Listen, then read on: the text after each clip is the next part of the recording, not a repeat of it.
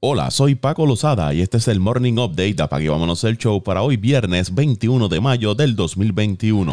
Russell Westbrook y Bradley Beal se combinaron para llevar a los Wizards de Washington a la postemporada de la NBA como el octavo equipo en la conferencia del Este. Washington aplastó a Indiana 142 a 115 en el partido del torneo Play-In. Los Wizards llegaron a estar al frente por 38 puntos en el partido y ahora tendrán como rival a los 76ers de Filadelfia. A principios del mes de abril el equipo de Washington apenas jugaba para 17 victorias y 32 derrotas, pero en las últimas seis semanas de la temporada tuvieron marca para 17 victorias, 6 derrotas, logrando entrar al torneo play-in Westbrook terminó la noche con 18 puntos, 15 rebotes y 8 asistencias, mientras que Bill marcó 25 puntos con 5 rebotes. Malcolm Brogdon lideró a Indiana con 24 puntos. Domantas Sabonis tuvo un triple doble con 19 puntos, 11 rebotes y 10 asistencias por los Pacers. La racha de 5 apariciones consecutivas de Indiana en la postemporada llegó a su fin con esta derrota ante Washington. Hoy a las 9 de la noche, hora del este, por la cadena ESPN, el equipo de Memphis se mide a Golden State por el último boleto a la postemporada temporada en la Conferencia del Oeste. Los Knicks de Nueva York han agotado sus boletos para sus primeros partidos de postemporada en casa contra los Hawks de Atlanta el 23 y 26 de mayo, anunció el equipo. La capacidad en el Madison Square Garden se limitará a 15.000 personas para cada juego debido a los protocolos de distanciamiento social y se espera que casi el 90% de los asistentes estén completamente vacunados contra el COVID-19. Todos los que asistan al partido deben presentar una prueba válida de vacunación completa o una prueba negativa de COVID-19 tomada dentro de las 72 horas antes del encuentro. Los Knicks están de regreso a la postemporada por primera vez desde la temporada 2012-2013. La NBA dio a conocer los nominados para sus premios anuales y varios integrantes de los Jazz de Utah fueron reconocidos por una campaña espectacular que vio al equipo terminar con la mejor marca de la liga. En la categoría de jugador más valioso, los finalistas fueron Nikola Jokic de Denver, Joel Embiid de Filadelfia y Steph Curry del equipo de Golden State, la categoría de novato del año la Melo Ball de Charlotte, Anthony Edwards de Minnesota y Tyrese Hale Burton del equipo de Sacramento. Los finalistas en la categoría de jugador defensivo del año, Draymond Green de los Warriors, Ben Simon de los 76ers y Rudy Gobert del equipo de los Jazz. Como sexto hombre los finalistas fueron Jordan Clarkson del equipo de Utah, Joe Ingles también del equipo de Utah y Derrick Rose de los Knicks de Nueva York. Como Most Improvement Player los finalistas fueron Julius Randall de los Knicks, Michael Porter Jr. de los Nuggets y Jeremy Grant de los Pistons de Detroit. Como dirigente del año, los finalistas son Tom Thibodeau de los Knicks, Quinn Snyder del equipo de Utah y Monty Williams de los Suns de Phoenix. El ex lanzador de las grandes ligas, Sisi Sabatia, criticó al dirigente de las Medias Blancas de Chicago, Tony La Russa, por regañar a Jermín Mercedes después de que el novato ignorara una señal para conectar un cuadrangular en conteo de tres bolas sin strike. Tony La Russa está fuera de contacto. Tienes un novato que ha estado llevando a tu maldito equipo durante las primeras seis malditas semanas de la temporada y ahora no tienes ningún problema con el maldito idiota de Minnesota, gemelos lanzando detrás de uno de tus mejores bateadores, dijo Sabatia en su podcast R2C2 de The Ringer. Eso es obviamente estúpido. Él no debería estar dirigiendo ese maldito equipo.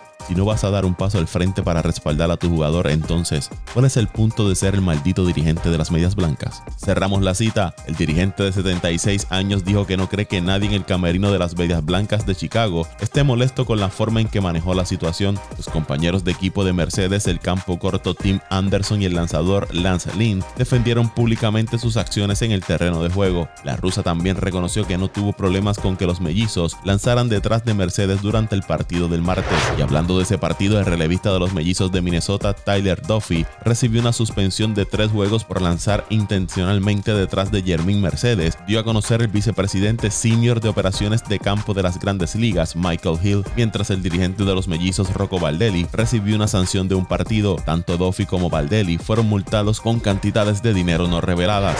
Y estas son algunas de las actuaciones individuales más destacadas en el béisbol de las grandes ligas para el día 20 de mayo. Darin Ruff del equipo de los gigantes de 5-4 con dos remolcadas, 4 anotadas, pegó un cuadrangular. La victoria de los gigantes 19 por 4 sobre los rojos de Cincinnati. En ese partido, Brandon Crawford se fue de 6-3 con 6 remolcadas, 3 anotadas, pegó un cuadrangular. Ivan Longoria de 5-3 con 3 remolcadas, 2 anotadas, también pegó de cuadrangular. Joey Wendell del equipo de Tampa de 6-4 con 2 remolcadas, 2 anotadas, pegó 2 cuadrangulares. La victoria de Tampa 10 por 1 sobre el equipo de los Orioles. Randy Arosa Arena también se fue de 6-4 con 4 remolcadas, 3 anotadas con un cuadrangular. Ian Happ del equipo de los Cubs se fue de 4-2 con 3 remolcadas, 2 anotadas, 2 cuadrangulares. La victoria de Chicago 5 por 2 sobre los Nacionales. Garrett Cooper del equipo de los Marlins de 4-2 con 3 remolcadas, 2 anotadas, un cuadrangular. La victoria 6 por 0 de los Marlins sobre los Phillies. Dansby Swanson del equipo de Atlanta de 4-3 con una remolcada, 2 anotadas, pegó cuadrangular en la derrota de los Bravos frente a los Piratas 6 por 4. Martín Machete Maldonado del equipo de Houston se fue de 4-2 con 3 remolcadas, 2 anotadas, un cuadrangular. La victoria de Houston 8 por 4 sobre Oakland.